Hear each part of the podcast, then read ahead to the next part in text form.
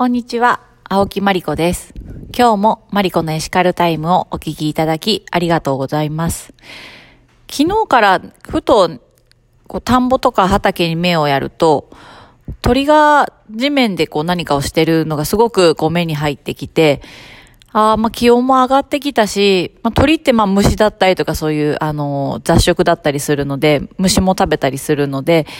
まあそういう虫たちがちょっとこう土の表面近くとか表面に出てきてるのかなというふうになんとなく朝感じてそういった風景を見てました。なんか田んぼとか畑をじーっと見ることが結構あって なんかすごく、あの、いろんな発見を日々、あの、しています。で、今日なんですけれども、昨日、投稿、SNS の投稿にも、あの、あげたこともあるんですけれども、なんか本当に朝から奇跡のような一日だったんです。なので、まあ、その出来事と、その出来事に対してどういうふうに感じたかっていう、なんか本当にもう独り言というかつぶやきのようなことなんですけれども、今日はそのことをお話しさせていただきたいと思います。とまず、あの、本当に1ヶ月ほど前、よく散歩していた河原で、ちょこちょこ、こう、お話をさせていただいてた、あの、黒柴ちゃんが、1ヶ月前に、あの、ちょっと飼い主さんの元から逃げてしまっていて、迷い犬になってました。で、私は、すごくあの、まあ、毎日もちろんその河原の周り、さあの、探したりですとか、ちょっと移転しちゃった後とかも、通勤で、まあ、朝とか帰りに通る河原とか、まあ、その周りとかを、まあ、ちょっとこう見たりとかしながら、あとはその飼い主さんに情報を聞きながら、まあ、本当に心配に1ヶ月を過ごしてたんですけれども、まだまだ寒い日もありましたし、雨の日もありましたし、本当にまあ食べ物だったりとか、ど、どこで雨宿りしてるのかなってすごく心配してたんですけれども、ちょっと私、携帯の調子があのずっと悪くって、メールもこうリアルタイムで確認できないことが多かったんですけど、昨日夜ちょっと調子良かったのでメール開いて見てたら、あの、その飼い主さんから、一昨日の夜に、あの、ちょっと遠く離れた場所だったんですけれども、あの、保護してもらって、で、そこに、あの、引き取りに行ってきました。で、あの、怪我とか、あの、なんかこう衰弱した様子もなく、あの、戻ってきましたというご連絡をいただいて、もう本当に、あの、叫んでしまうぐらいびっくり、そして嬉しくって、で、飼い主さんに、あの、いろいろこう、詳しいことを教えてもらってたんですけども、電話で。まあ、体重はやっぱりこう、ほとんど何も食べてなかったみたいで、まあでも約1ヶ月、1.3キロ、まあ、体重は落ちちゃったみたいなんですけれども、もともとあのミニ芝って言ってすごく小さな、まあ、柴犬よりもさらに、普通の柴犬よりさらにちっちゃい子だったんですけど、本当にこう、底力というかパワーがあるんだなというふうに思いましたし、ま、これから飼い主さんは、まあ、あまりこう外とかに、もともと怖、外怖がってたようなので、まあお家で一緒にちょっとこう絆を深めながら過ごしてきますということをおっしゃっていました。で、本当にあの、ありがたいことに、まあこれも何かのご縁なのでということで、あの、ご自宅に誘っていただいて、来週飼い主さんたちと、とてもあの素敵なご夫婦なんですけれども、ワンちゃん、アムロくんって言うんですけど、会ってきます。とても楽しみです。で、まあそんなことがあったり、あと、えっ、と、以前に、あの、アクセスバーズを息子が、あの、させていただいた受験生の女の子と、あとそのお母さんから連絡が昨日ありまして、無事志望校に合格したという、これも本当に嬉しい、あの、桜が咲いたニュースだったんですけれども、なんと、あの、アクセスバーズを息子がした途中からすごい爆睡してたんですけども、っぱり緊張で慣れない、こう遠くからこう名古屋に一週間ぐらい受験に来ていて、まあ、寝てもすごい目が充血しててってその女の子言ってたんですけれども、途中、まあ、施術の途中寝て、で、その晩、めっちゃ寝れたらしくって、で、次の日10時から試験だったのに、起きたのが9時40分だったらしくって、もう、あの、寝巻きのジャージのまんま走って、あの、試験会場に行って、もう普通だったらもうその時点でもうちょっとこう、動揺しちゃってって感じなんですけど、次の日も、まあ、あの、お弁当届けに行ったので会って喋ったら、いやなんかもうめっちゃ寝れてめっちゃスッキリして問題もめっちゃ解けましたってあの教えてくれて、まあそれはそれで聞いて嬉しかったんですけど、なんとその日に受けた大学に合格して、春から新天地で新しいスタート、新しい生活をスタートさせるそうです。これも本当に、あの、嬉しくって、息子と一緒にとても喜びました。で、昨日、あの、熱田神宮を参拝した時に、この録音をしていて、まあ、ヨガの話をしてたんですけども、なんかその後、まあ、本当に1時間ちょっと時間が次の予定まであったので、ななんかし何しようかなと思って、ふっと思ったら、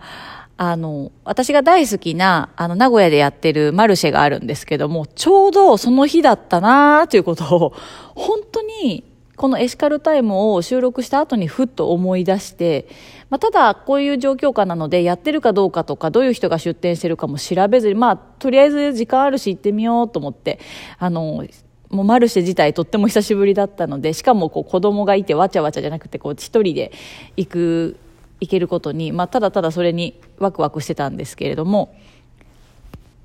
そこでですね、なんと本当に、また、あの、久しぶりに再会することができた、とっても素敵な、あの、農家さん。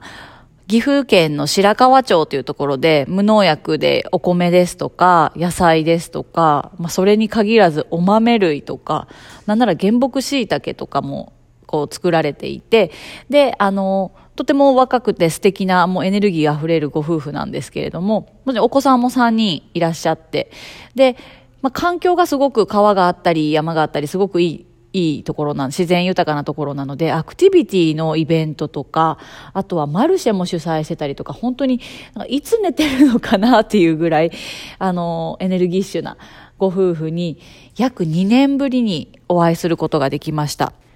で、本当に久しぶりだったので、なんかもう私のこと忘れてるかなと思ったらすごい覚えててくれてて、SNS も見てくれてたみたいで、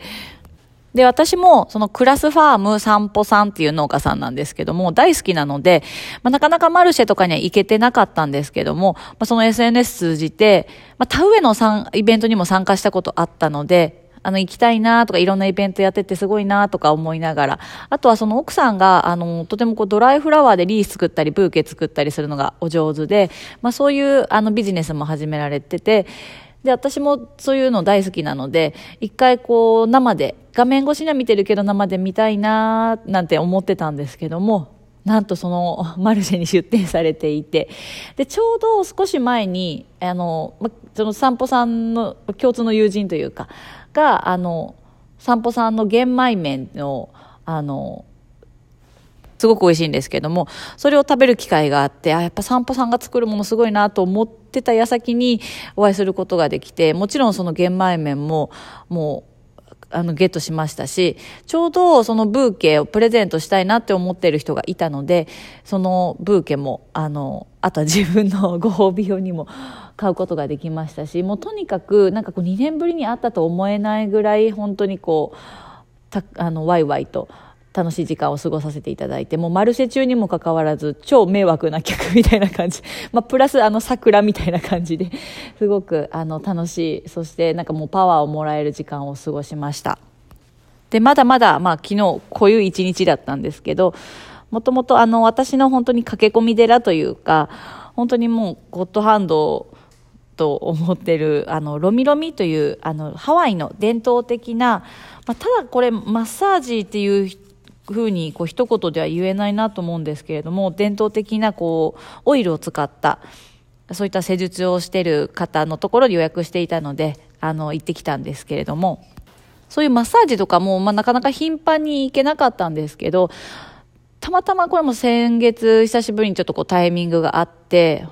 これも本当に2年、3年ぶりぐらいに受けた時に、やっぱりもう体が、もう肩甲骨埋もれてたよ、みたいな。もう下半身もむくみまり、むくみまくり、みたいな感じで、まあ、かなり自分では、まあ、メンテナンスしてたつもりだったんですけど、まあ、そういうまあ、プロの方に施してもらうとやっぱそういう状況なんだなっていうのが分かってでたまたまちょっと今回もまたタイミングがあったので約1ヶ月ぶりに施術をお願いしました。